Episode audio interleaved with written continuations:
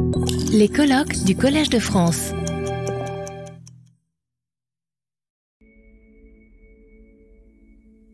Uh, I, uh, continuing this uh, story, which, as I said, I'm excited about, I want to introduce the panel, uh, which will talk about this. Um, uh, what, what the minister already described, which is this uh, rather ambitious plan of evaluating 34 different policies and and the, you know having results relatively soon to influence further policy. So that that idea that uh, you know we can do uh, policy research at that scale is really uh, for people like us who are in JPAL extremely exciting and to tell you a little bit more about what's happening there, I want to invite um, Mil- Milagros uh, Paniagua, who's the General Secretary, is General Secretary of um, Social Inclusion in the Ministry of Inclusion, Social Security and Migration for Spain. She started as a software developer, but soon realized that research is better and, and uh, joined the Ministry of Statistics and then has been um, um, was a leader in various data collection efforts on on uh, social inclusion and on on um, living conditions and and was uh, eventually joined the Instituto de Estudios Fiscal, where she developed microsimulation models to assess the impact of benefit and ta- tax models on inequality and poverty, where she collaborated with the uh, DG European funds and has since also worked with various Latin American and Af- North African governments. So I'm very pleased to have her here. Uh, will you join us on stage? Um, I then um, want to invite Monica Martinez Bravo. Monica is professor of economics at CEMFI and got her PhD in economics from MIT. Uh, she's the winner in 2021 of the Banco Sabadell Award for the best Spanish economist under 40. Uh, Monica, will you please join us on stage?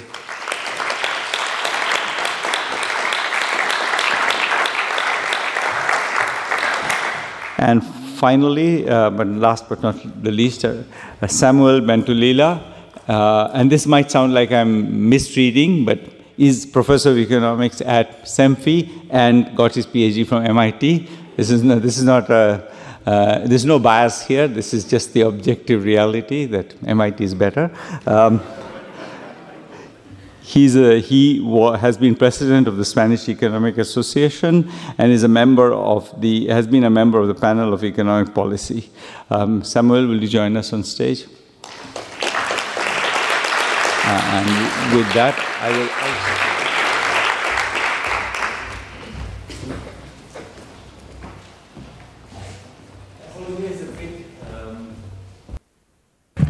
We're supposed to have a discussion.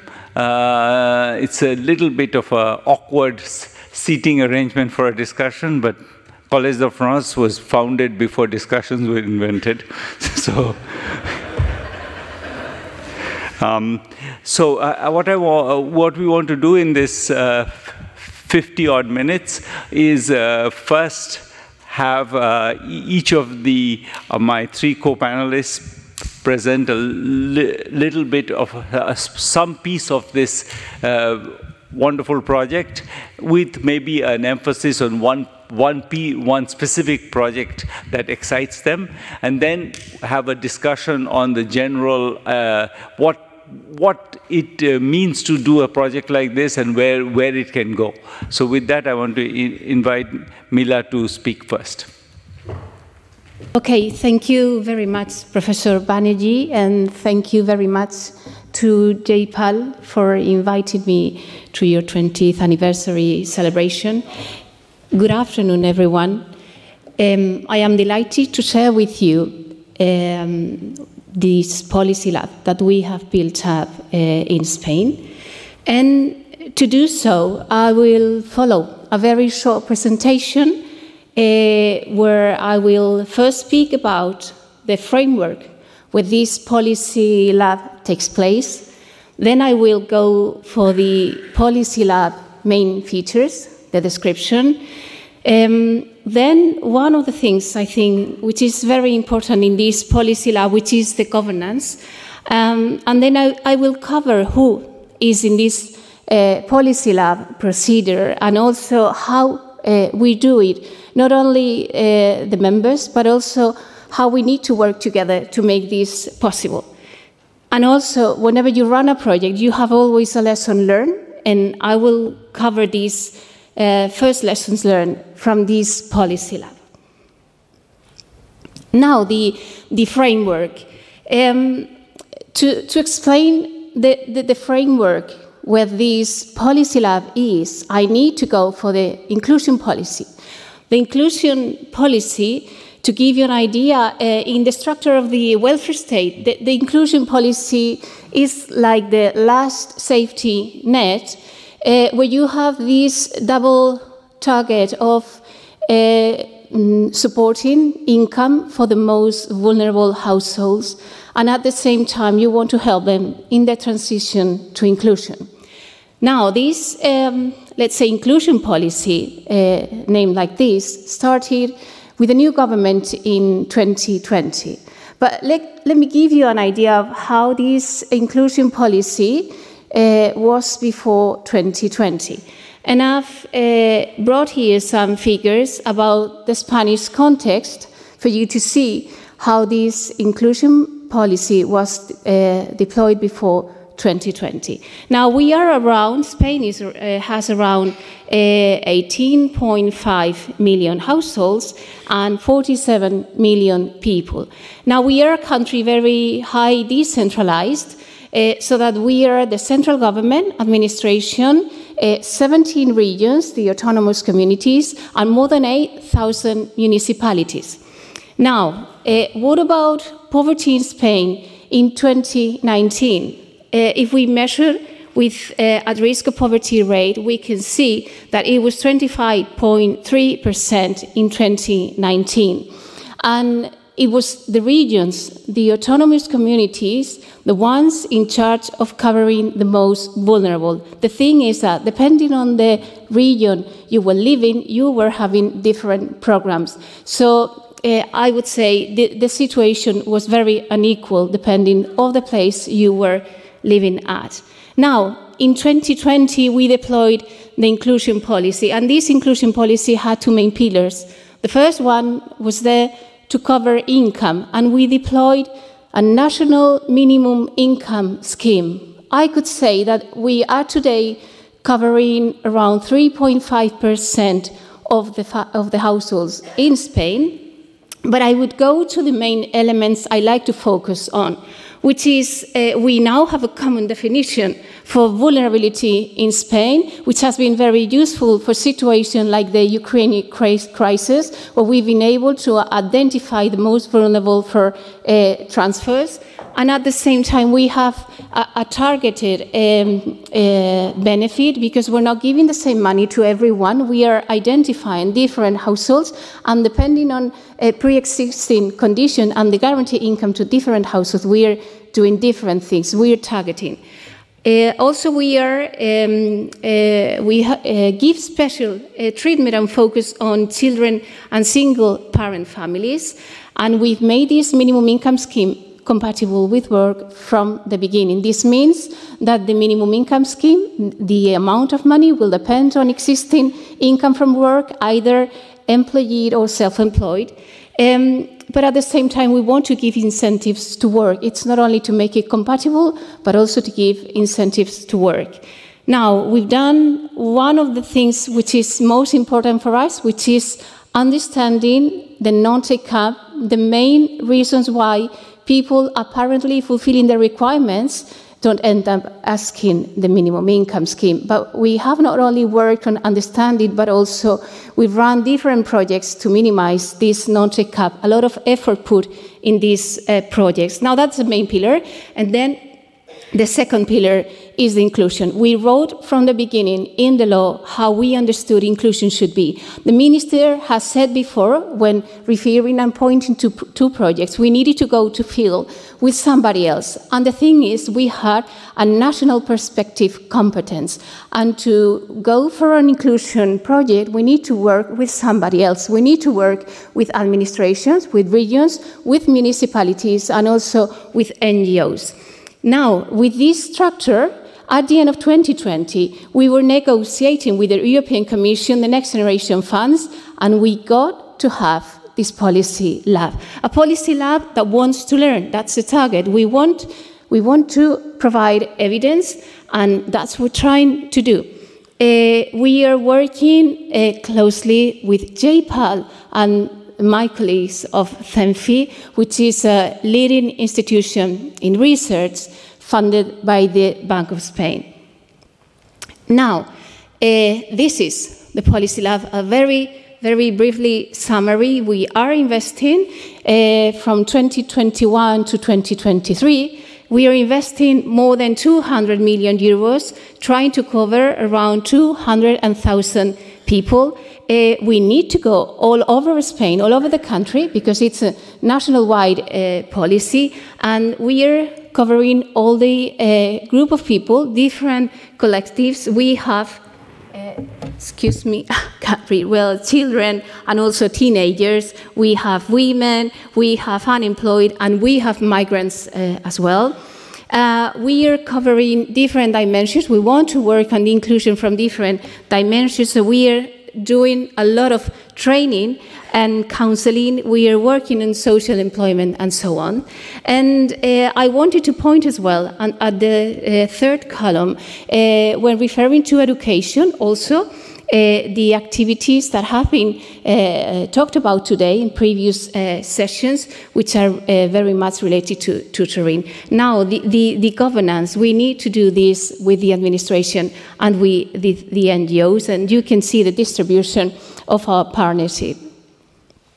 And now the um, this is who who is working on this policy lab. We have a major driver. We are the ones uh, to run the, the, the, project, the ministry, and particularly the Department for Inclusion, the Secretary General. But then we need to work with someone else. As I said, we need regional uh, governments, local government, and also the third sector. The NGOs, of course, are strategic partners for the um, methodology uh, part uh, JPAL and, and CEMFI. And we also have an ethic uh, committee uh, because since we are uh, doing experiment, we have randomized controlled trials, uh, we need to have this ethic committee. And, uh, and also we have an advisory committee in the Secretary General because not only for this policy lab, but for the rest of the policies uh, we are in charge of, like designing the minimum income scheme, we always like to, to bring to this committee our findings uh, to have their feedback. Now, it, it's not only who, but also how, all along the way, from the design to the evaluation, we need to be working together, uh, different intensities. Um, you have found there as well the, uh, the, uh, the tight uh, timing, because we need to end up presenting the European Commission. Uh, yeah, yeah, I'm, I'm going to stop um, we will need to end up presenting the European Commission uh, 18 good uh, practices. Now, very quickly, uh, some lessons learned. I'll go to the, the second one because uh, when you're a policymaker and, and you start running your programs, the, the question is do we want to be fast or we want to be effective? We need to, to have some times of planning. But if you do this planning, from the theory to the reality, there's always an implementation gap, not only in the projects, but also in the administrative procedures. But these two uh, bullets um, could be part of any public policy, could serve uh, as lesson learned. Uh, I would uh, keep uh, my attention with the third one, uh, which has been presented by the minister before about the social investment. I like this policy lab because of the importance of human capital investment. In particular, these programs focus on the most vulnerable. I, I like to finish where, where we work this policy lab. This is our office in Madrid, where we have this beautiful sentence from Esther Duflo. Uh, I wanted to show you where we are. Thank you. Thank you very much.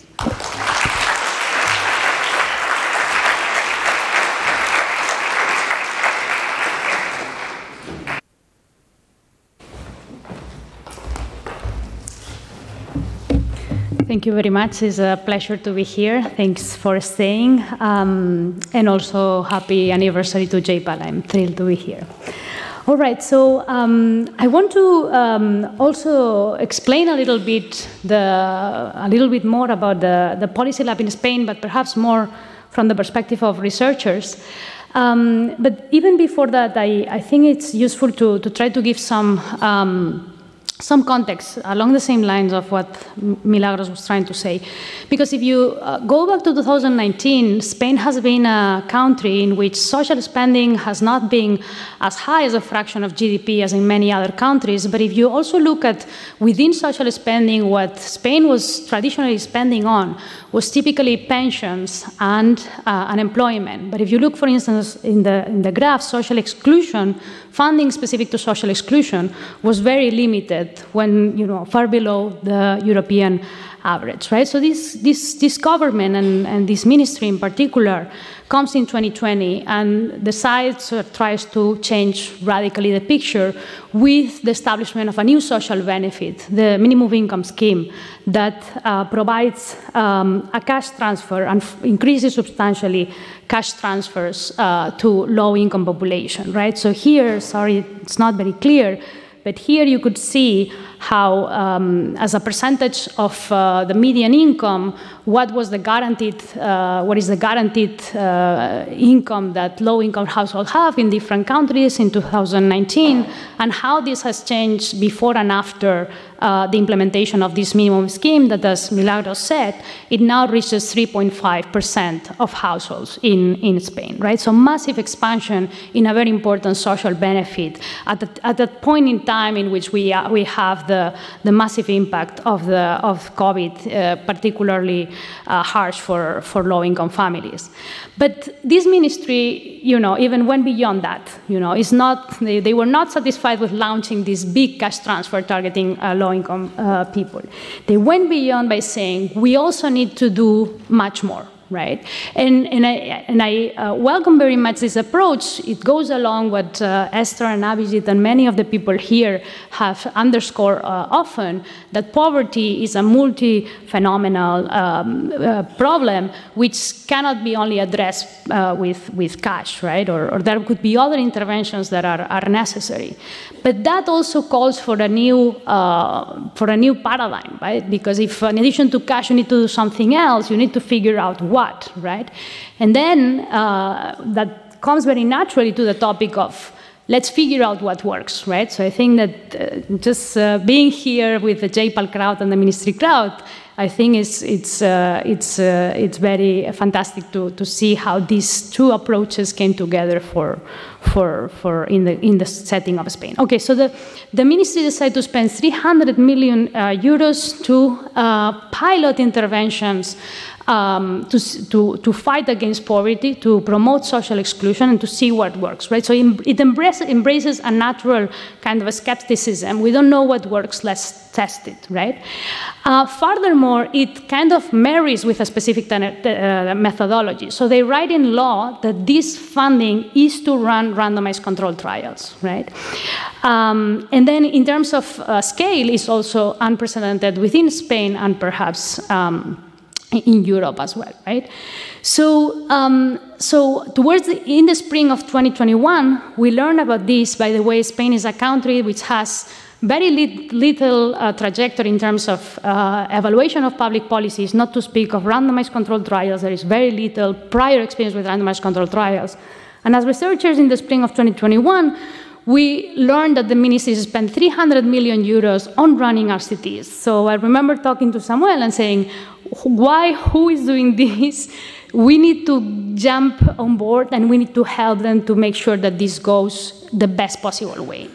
Um, in that minute, uh, I also emailed uh, Esther and Abhijit saying the exact same message. I don't, I don't understand why this is happening. It's better than we ever dream of. We need to help uh, in, in, in making it the most out of it. So this translated into CEMFI, both CEMFI and JPAL signing memorandums of understanding with, um, with the ministry and offering our help Um, a visit also came in the summer of 2022, uh, met the prime minister, and that was also a, a big uh, endorsement. So one of the things that, um, you know, when, when we signed this agreement, we started being more involved, the first set of projects was already, uh, the first uh, kind of, uh, the, the projects, that these 30, 34 projects were split more or less in, in half between two rounds of funding. The first round of funding had been already there, and they were in the middle of deciding who gets the second round of funding, right? So one of the things that I told to them very insist with a lot of insistence is that researchers have to get there early in terms of um, in terms of deciding what are going the projects to be, who is going to get the money, and so on. That was my obsession, right? So. Um, so the, the saying goes like saying, um, be careful with what you wish for, because one week I started getting emails inviting me to meetings with potential partners. Uh, these meetings tend to have uh, last for two or three hours, and I kept getting these emails and then I said, like, but how many meetings there are? It's like, oh, don't worry, there are 15 meetings. I was like, 15 meetings? No, no, 15 meetings this week. And I was like, oh my goodness, I cannot do this by myself, right? So then, uh, thankfully, I got on board with um, many great researchers, mostly based in Spain, that uh, joined in this, this initiative from many different universities. And what we have done is to uh, try to help the ministry on, on the evaluation on many different tasks, right? I have little uh, time, but I wanted to also use this opportunity to reflect on something that I think is important and goes beyond what we're doing in Spain, uh, which is this question on the governance structure. What role should researchers uh, play? Because in standard uh, or in most RCTs, there is an implementing partner, uh, local and regional governments or NGOs. That was also the case in Spain. So the actually the, the actual uh, entities that are implementing the programs are is not the, the central government ministry are these regional um, partners, right? So in most RCTs, the research team uh, engages with these partners, and then um, things happen, as uh, most of you have a lot of experience.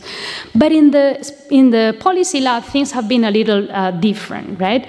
Uh, the research team has been providing support to the ministry, and it's the ministry the ones that communicate with the implementing partners, right?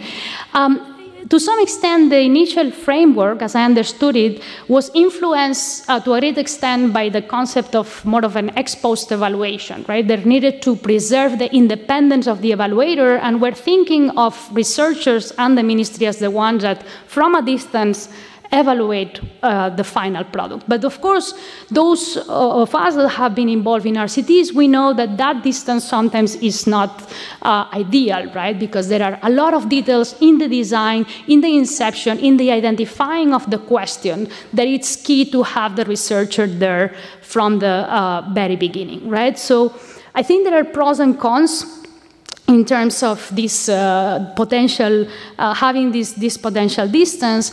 Uh, but what I think is that, uh, so the main pro, uh, and the reason why I think that perhaps this model was not uh, very suboptimal for the, for, the, um, for the Spanish case, is the ministry has the upper hand, right? There were a lot of these or potential partners that had very limited experience uh, with RCTs and very limited uh, commitment to RCTs. So perhaps uh, partnering with the ministry and the ministry having the upper hand, you know, they have more bargaining power relative to researchers.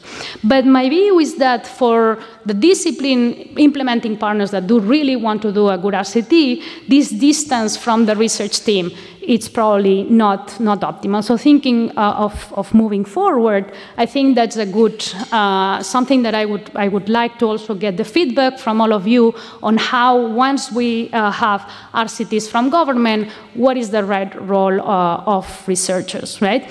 One potential alternative model, this is more to start the, the discussion, could be that the ministry in, in, in subsequent uh, rounds of funding could play this role as the matchmaker between potential partners and researchers, as well as to play a role of selecting uh, the projects.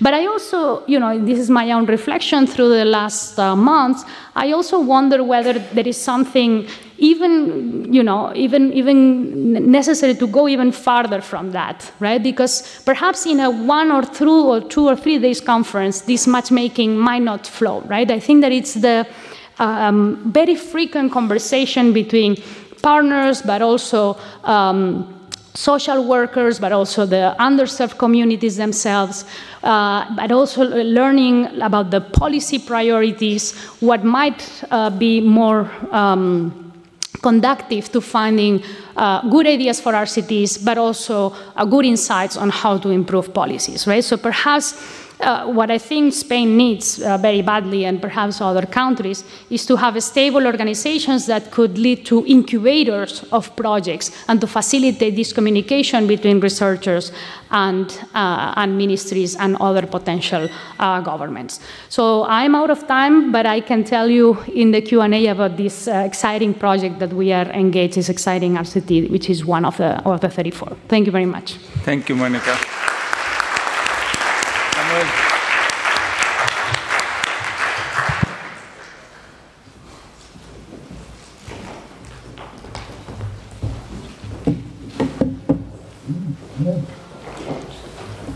Uh, thank you. Uh, I want to start by congratulating JPAL on his its birthday, and uh, to say that uh, coordinating with Monica CEMFI's participation in this uh, venture with uh, the Ministry of Inclusion and, and has been really a great learning experience for me. I'm not a development economist.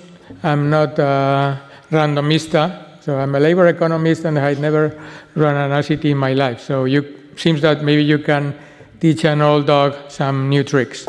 Uh, so uh, JPAL is reflecting on its 20 years of promoting evidence uh, for policy impact. I'm going to reflect on more than 30 years of trying to interact with policymakers in evaluating policy in the light of uh, the, the policy lab. And then, uh, if I have time, I will briefly talk about a, a project I'm involved in. So, uh, my very first experience was in 1981. I was appointed a member of a committee that was uh, formed by the government to try to study the impact of fixed term contracts on, uh, in Spain, which were a big issue, one third of all contracts, so of all employees. So then we were given data, we were given an array, we worked for four months, we handed in a report, period. Then nothing happened. Uh, then, uh, two years later, the same government did exactly the opposite of what we recommended. We recommended uh, having the maximum duration of these contracts from three years to two years. They extended it to 4.5 years, okay? And then only 15 years later, they reduced it to two years. So, so much for policy influence. Uh, so, as, as was said already, uh, the main steps in this uh, in recent inclusion policy has been the creation of the minimum income scheme and then these projects, the policy lab. So uh, I'm going to try to show you that this experience has been the absolute opposite of what I just described.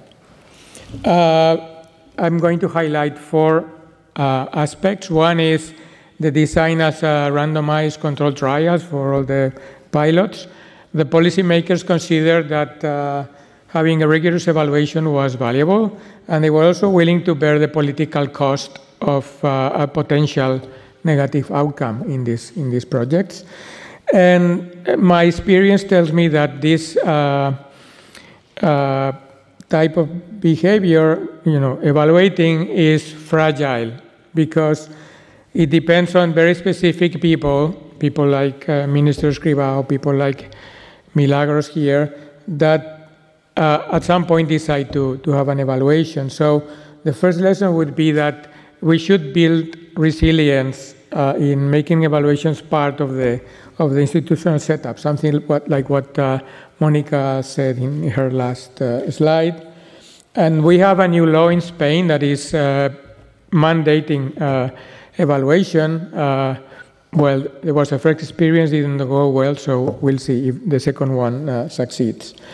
The second aspect is getting the funding from the EU, the Next Generation EU funds.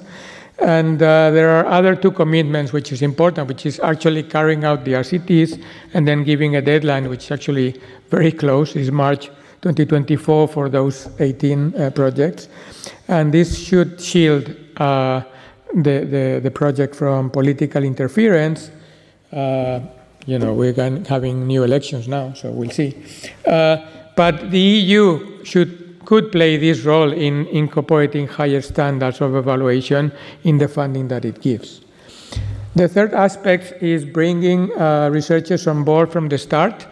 Well, it was really, not really from the start. I mean, I talked to, to Minister Escrivá about four months before we joined. He was already mentioning JPAL. So they wanted to bring researchers in from the start. Then it took uh, a, long, a while longer, but eventually it happened. And uh, we had different knowledge, uh, go goals, restrictions, attitudes in the ministry team and the CEMFI team, uh, not to speak of the counterparts. Uh, and there were some frictions, but still we managed to cooperate, and I think this is very, very valuable. And then they are getting uh, very good evaluations, and we are getting access to data, papers, and helping society. So, what what can we ask for more?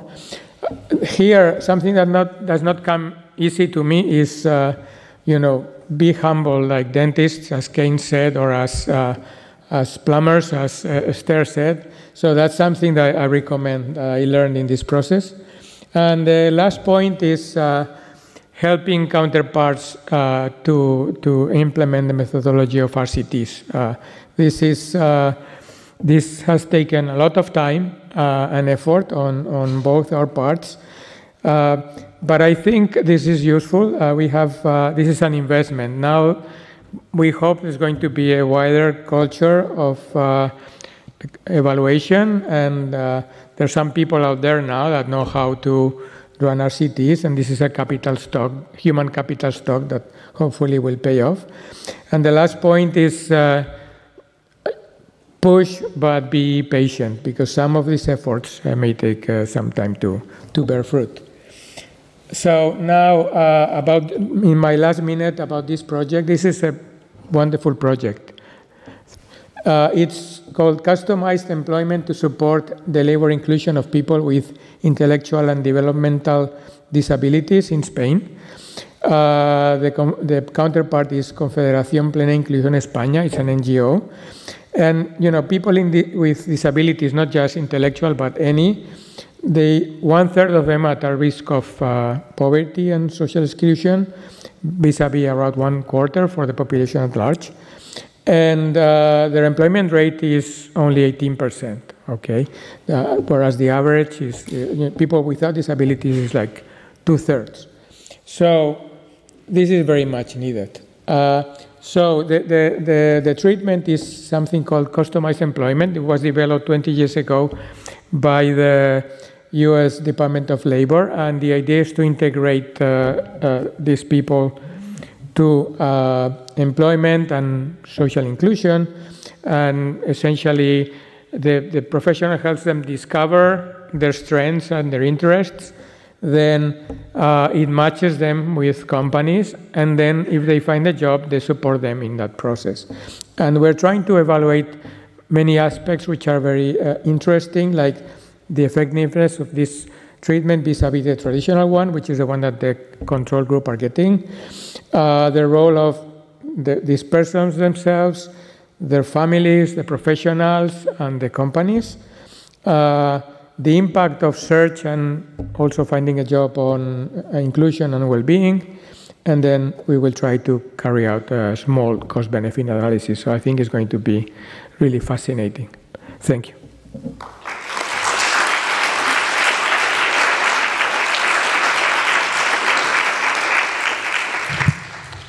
Um, we move to the panel discussion part of this uh, this uh, last uh, but penultimate session of the day.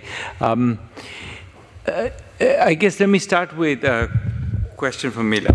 Um, this you know, JPAL uh, on his website it says more than 1,600 RCTs. There's evidence, uh, lots of evidence.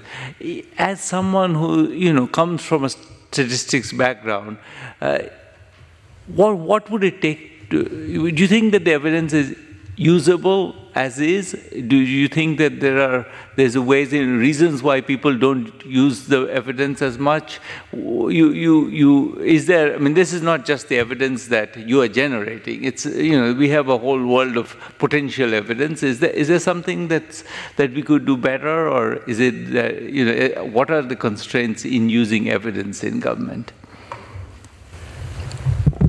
I first of all, I think evidence is very useful, um, and particular evidence. I mean, um, for me, the, the, problem is that policymakers are far from that evidence. We need to work. Um, I would say we need to work together, as we've explained during this session.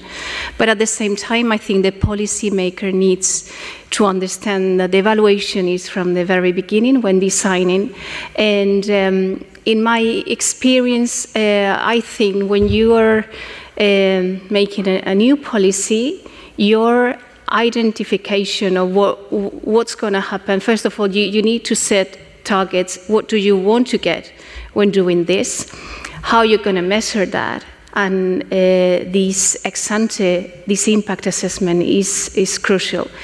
But what I think is we, we tend to follow a very administrative procedure for fulfilling all the documents uh, accompanying this uh, new law. And I think it's not only uh, working uh, closely uh, the policymaker with the academics, but at the same time, the, the uh, policymaker needs to, to feel that it's useful. And let me give you the example of the development of the minimum income scheme because we've been thinking a long time about this and we we needed to go very very fast because of the pandemic but we had studied a lot about the pre-existing system the one that i showed in the, uh, the beginning of my presentation. We needed to go fast. I said you want to be effective or fast? We had already studied about this before.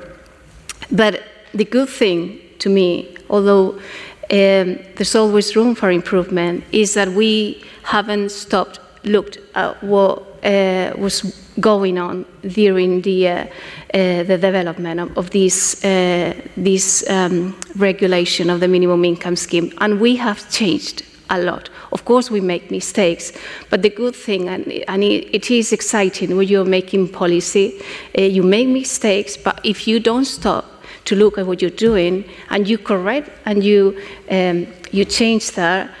Mm, I mean, everybody makes mistake, but you cannot stop looking at what you're doing. Well, th thank you. Um, Samuel, um, I thought you, given your very long experience in working with governments, uh, what do we, as academics, uh, is there something we could do better?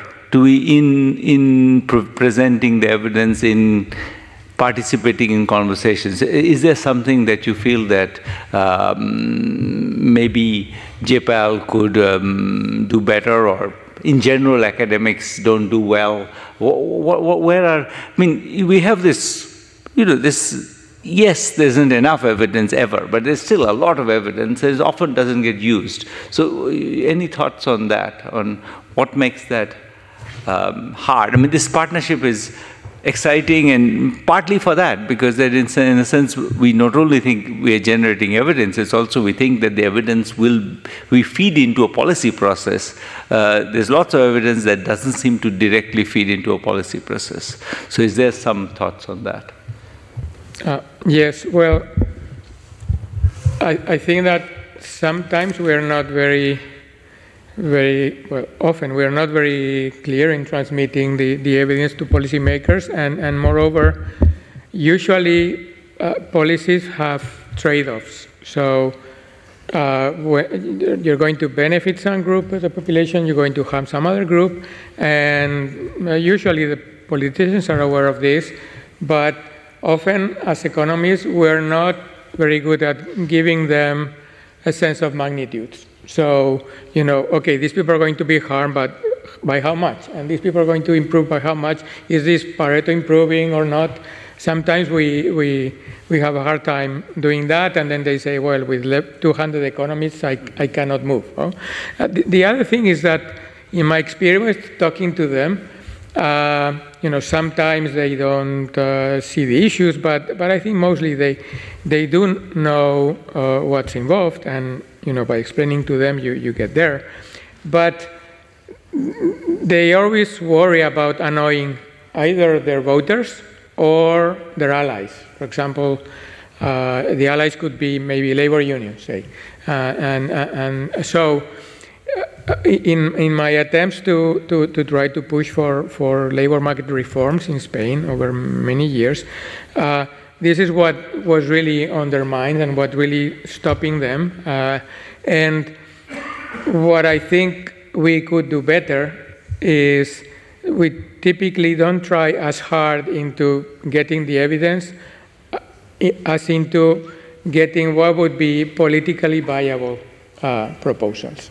So we think, okay, this is what should be done, this is the right policy, uh, but we don't really work as much into telling them, okay, so this could be implemented in a number of ways, and probably this one is the one that your voters would buy. Okay, so that, that's what I can distill. So, in a sense, you're arguing for um, a more active role of the researcher in policy design. Yes. That, that it's not just say that here's the evidence, do it. You have to take the next step.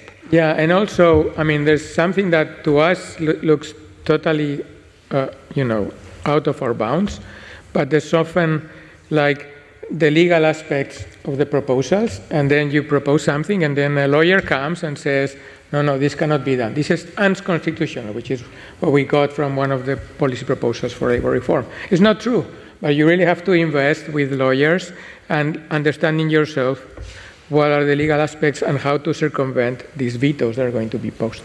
Monica, you seem to be.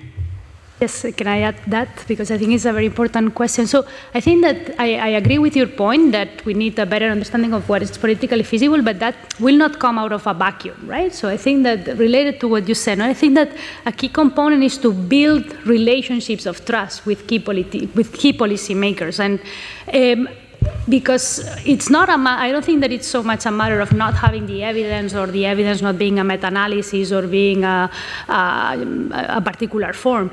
It's more of a matter of finding the right window, sitting with them, understanding all the constraints.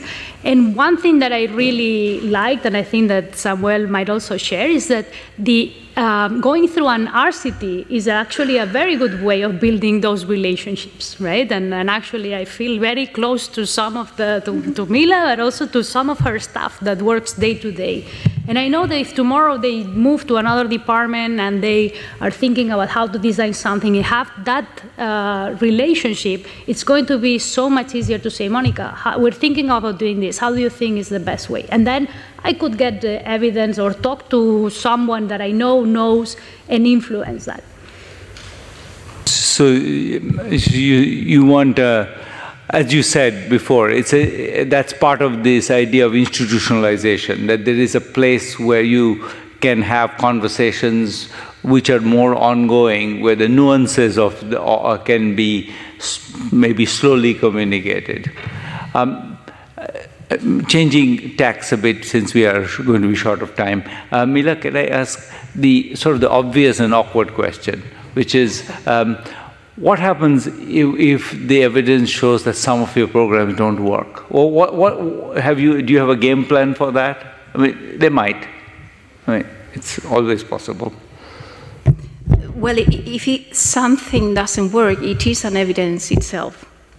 That's Absolutely. very good evidence. Um, I think we need to be very careful what the evidence that we find in this uh, policy lab. We need to be very conscious that we've run this in a very, very short time. And when you work in social process, you need time. And some of the results won't be um, identified now.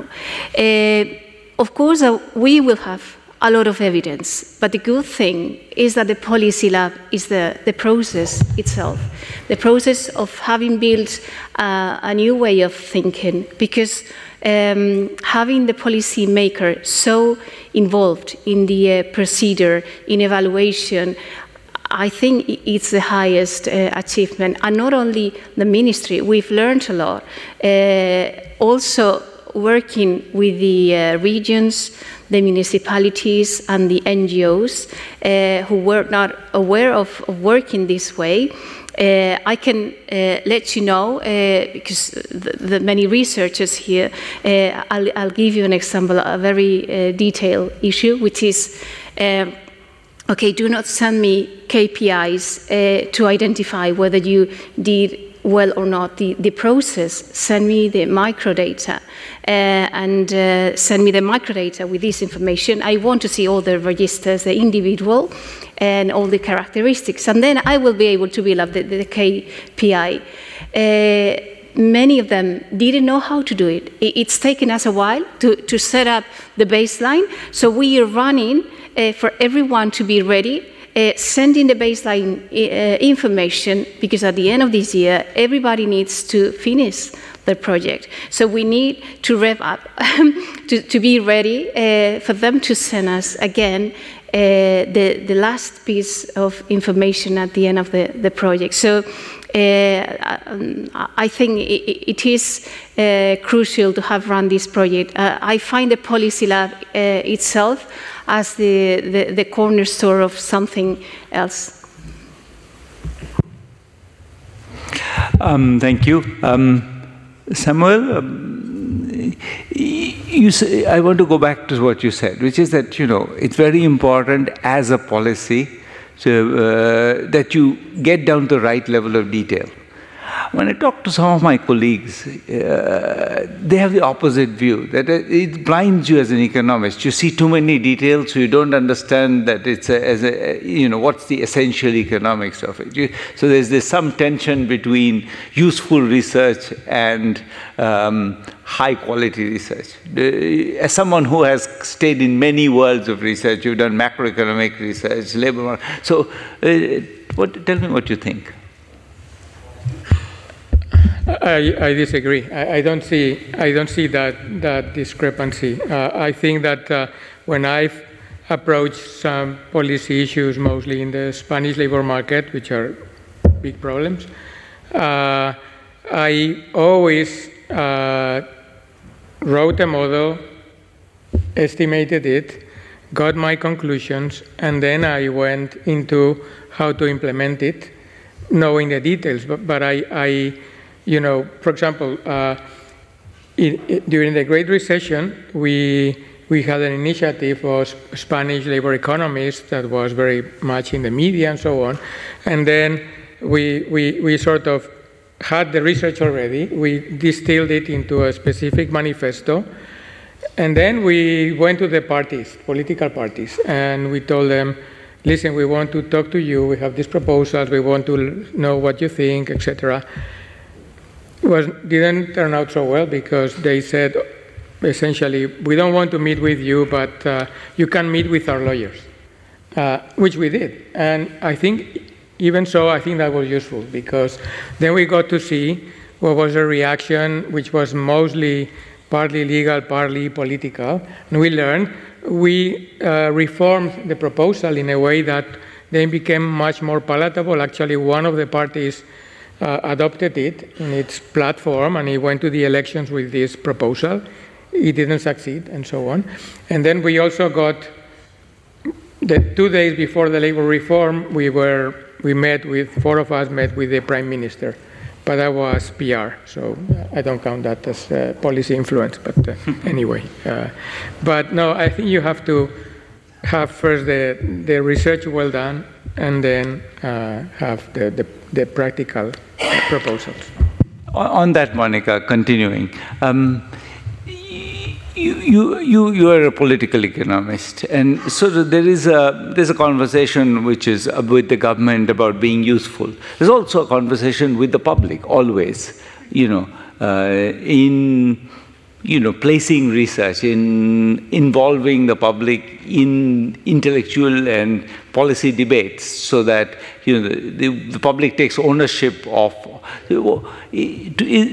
Is the RCT a useful tool in that? How, how do you see the, the you know, you, you're now moving into doing RCTs. Is there a sense in which you feel that this is, a, this is going to either help you or hinder you? I mean, how does it go? Well, I think that in about six months we will have a good, uh, a good evaluation of that because we will see how we are able to transmit the results of this big initiative. I mean, I think that um, one of the beauties of RCTs is its simplicity, right? So I hope that we should kind of leverage that in terms of communicating to people, and perhaps uh, you, you should answer that question in terms of thinking of how people in many other settings understood and, and, and embraced that. I mean, I, I wish that, um, you know, there was, you know, in addition to understanding the, the very simple methodology, I, I wish that there was a little bit more of a, an appreciation of, uh, of the rigor that, that science brings, right? And, and, and you know, if, in my wish list, even that people acknowledge that there are better publications within economics or within any social sciences, because I think that um,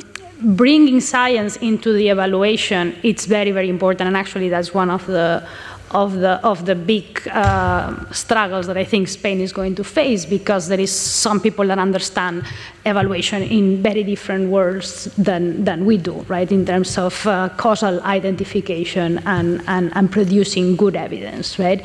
And I think that that scientific component would be important because it brings us independence, right? We trust more the findings, and I think that's what people should value. But building a good reputation in science and in good, rigorous evaluation, uh, I think that's, that's hard, but we, we, we could try to, to see if we could push that, in, at least in Spain, in the next months.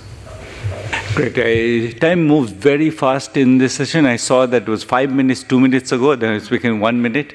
It moves faster in this hall than elsewhere. Nonetheless, I want to ask Mila one last question, which is, um, you know, there is an election coming up, things might change. What of this do you think would survive, and if so, why do, would you be optimistic, and if so, why? I am optimistic. um, I think the, the Policy Lab uh, will end up successfully. Uh, and indeed, um, I think once we get to the end, that, that's not the end, that's the beginning of something else. We will need to show the the evidence and, and make the future policymakers, uh, uh, wherever, uh, any administration, to understand what randomized control trial is, what providing evidence is, and try to make them use the, the results when making uh, policy. There's something um, uh, I'd like to say. I'm very optimistic uh, about this policy lab because it's going to finish soon. But to run uh, the policy lab, uh, you need to have the initiative. And, and we had the initiative of Minister Escrivá. So not everybody wants uh, to, to run these sort of projects. We are happy that we had this uh, chance. Uh, I'm sure we, we, will be able to have more in the future. Indeed, I didn't have time in my presentation, but it's written in the slides, which is the addendum of the next generation, there will be an addendum, and the European Commission has seen how much Spain has been working on this uh, policy lab. So I think uh, there's still room to, to keep on doing these uh, policy labs. I'm Can I, uh, yeah, I mean, the, you have the, the, the, minus one minus minute. one minute. Yes, My, uh, the addendum has a has a last name which is 2.5 billion uh, in, has been allocated to scale up this policy. So uh, I think that's very good news. Wonderful. Uh, thank you very much. I will, um, now that I've actually used the you know, the false time that I assigned to ourselves. Um, I will say thank you to the three of you. It's, uh, it's been a great session and could have been an even longer great session. Thank you.